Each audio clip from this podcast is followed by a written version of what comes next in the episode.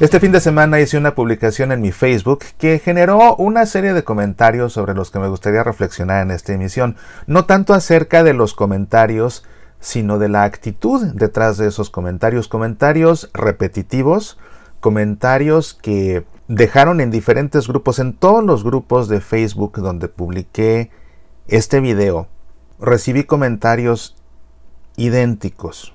En octubre de 2019, en una emisión de Semillas para la Vida que se llamaba El sacerdote que osó celebrar la Santa Misa en una mesa con Coca-Colas. Hablé acerca de un problema que tuvo lugar en Argentina en el que un grupo de personas junto con un sacerdote y un diácono acostumbraban celebrar la misa en los comedores de casas, quizás de un grupo de catequistas.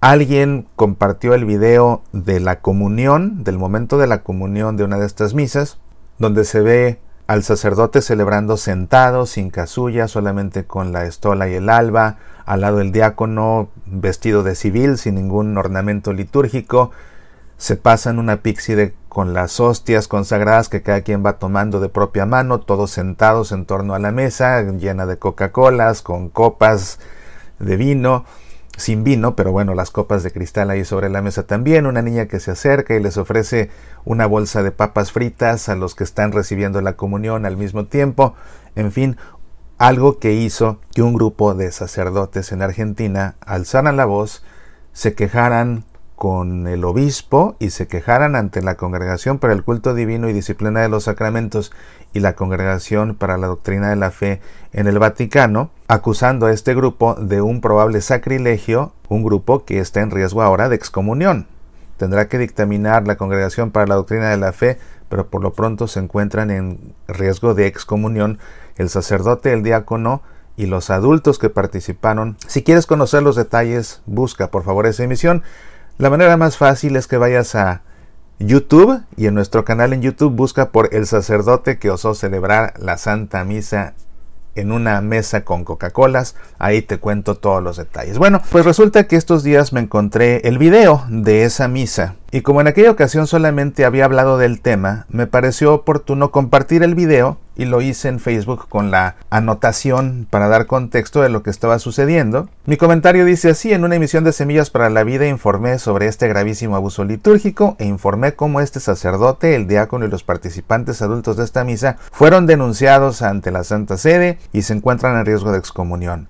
Importante notar cómo los participantes que son catequistas están aún más en riesgo que los otros laicos, lo mismo que el sacerdote y el diácono, pues no tienen excusa para no saber que esto es indebido. He encontrado el video de esa misa y lo comparto para su conocimiento. Pueden escuchar mi programa de radio aquí y les dejo el enlace al programa. Bueno, pues muchas personas en todos los grupos donde publiqué esto en Facebook contestaban, ese video es falso. Ese video es falso, ese no es un sacerdote, es una secta, es un grupo evangélico. Me llama mucho la atención porque fueron muchos comentarios así que de inmediato juzgaban, sin fundamento, sin detenerse siquiera a leer lo que yo había escrito, donde decía claramente que era un sacerdote, en fin. Una persona dijo, eso es un grupo protestante, están celebrando su rito en un garage. ¿Cuál garage? En el video se ve por completo que es un comedor. No deja de llamarme la atención esta actitud que se ha vuelto tan común en las redes sociales, de opinar sin saber, pero con una erudición, con una categoría, con una autoridad, sin saber, pero la opinión inmediata y contundente. Es una secta protestante. Ese no es un sacerdote, ese video es falso. Incluso una persona me escribió y me dijo que era triste que publicara yo estos videos falsos y que me los creyera. Por supuesto que como periodista jamás publicó algo sin cumplir con una regla básica del periodismo que consiste en cotejar las fuentes. Nunca publico algo ni hablo de ningún tema sin haberlo confirmado en tres fuentes diferentes. Es una regla básica del periodismo. Si las personas hubieran leído mi nota, si hubieran escuchado mi programa que también acompañaba el video, hubieran conocido todo el contexto, toda la historia. Pero no, Incluso una persona que escribió, para mí ese no es un sacerdote. Y le respondí, sí, sí lo es, por esto y aquello. Y si escuchas mi programa y lees mi nota. Y aún así me dijo, pues para mí no es un sacerdote. Esa es otra actitud que se está convirtiendo demasiado recurrente. La testarudez. El para mí es lo que es independientemente de lo que me digan, incluso independientemente de lo que me demuestren. Yo me aferro a mi idea, así me lo demuestren con toda la evidencia posible.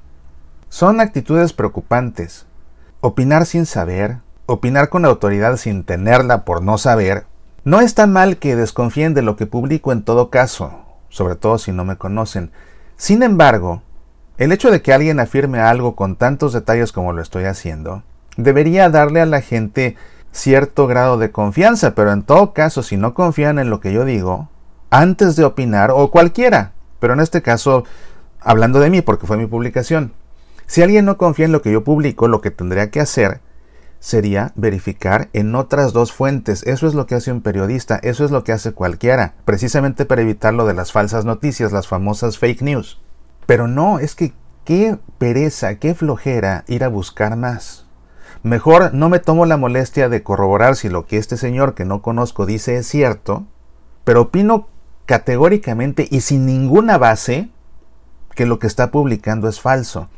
Además, viendo el video hay gente que dice son una secta protestante, son un grupo protestante que está tratando de desprestigiar a la iglesia, es un grupo que está haciendo una farsa, es un montaje para desprestigiar a los católicos. Hace poco también hablé de, un tema moral muy importante, la sospecha temeraria y el juicio temerario. La sospecha temeraria, que de suyo no es pecado, consiste en mentalmente sospechar que cierta persona comete cierto pecado o tiene cierta conducta. Simplemente una sospecha. En cuanto no se externe, no pasa nada. No es moralmente malo tener una sospecha. El problema es cuando sin bases esa sospecha temeraria se articula, se expresa, ya sea por palabra o por escrito. En el momento en que sin bases digo que cierta persona ha cometido tales actos o tiene cierta actitud o comete tales pecados o emito un juicio sin bases, en ese momento se llama juicio temerario. El juicio sin bases se llama juicio temerario y ese es un pecado porque el juicio temerario puede ser una calumnia. Si lo que yo estoy diciendo resulta no ser cierto y lo expreso, atento contra la verdad y atento contra la dignidad de una persona porque le estoy calumniando, estoy diciendo mentiras acerca de ella por hablar sin bases. Y qué terrible que la gente responda de inmediato sin saber, sin detenerse a investigar y emita estos juicios temerarios con esa ligereza y peor con esa autoridad. Y tomo mi publicación y las respuestas a mi publicación como ejemplo simplemente para hablar del tema. No es que me ofenda que no me crean. Están en su derecho todos a no creerme. Pero por supuesto el que no me crea tiene la obligación de cotejar si lo que digo es cierto en otras fuentes. Igual si lo publica cualquiera, el que sea. Pero lo que no cabe, lo que no es válido para un cristiano, lo que no es válido incluso para un hombre decente, sea cristiano o no, es opinar sin saber, juzgar sin bases. El juicio temerario es moralmente malo para creyentes y para no creyentes. Te dejo esta reflexión para que la consideres. No caigas en la tentación de opinar sin saber y no caigas en la tentación de juzgar sin conocimiento de causa. Puedes sospechar, pero si tienes una sospecha mejor investiga, pero nunca juzgues sin bases, porque al hacerlo calumnias, faltas contra la verdad, faltas contra la dignidad de una persona. Eso no se hace. Soy Mauricio Pérez, estas son Semillas para la Vida.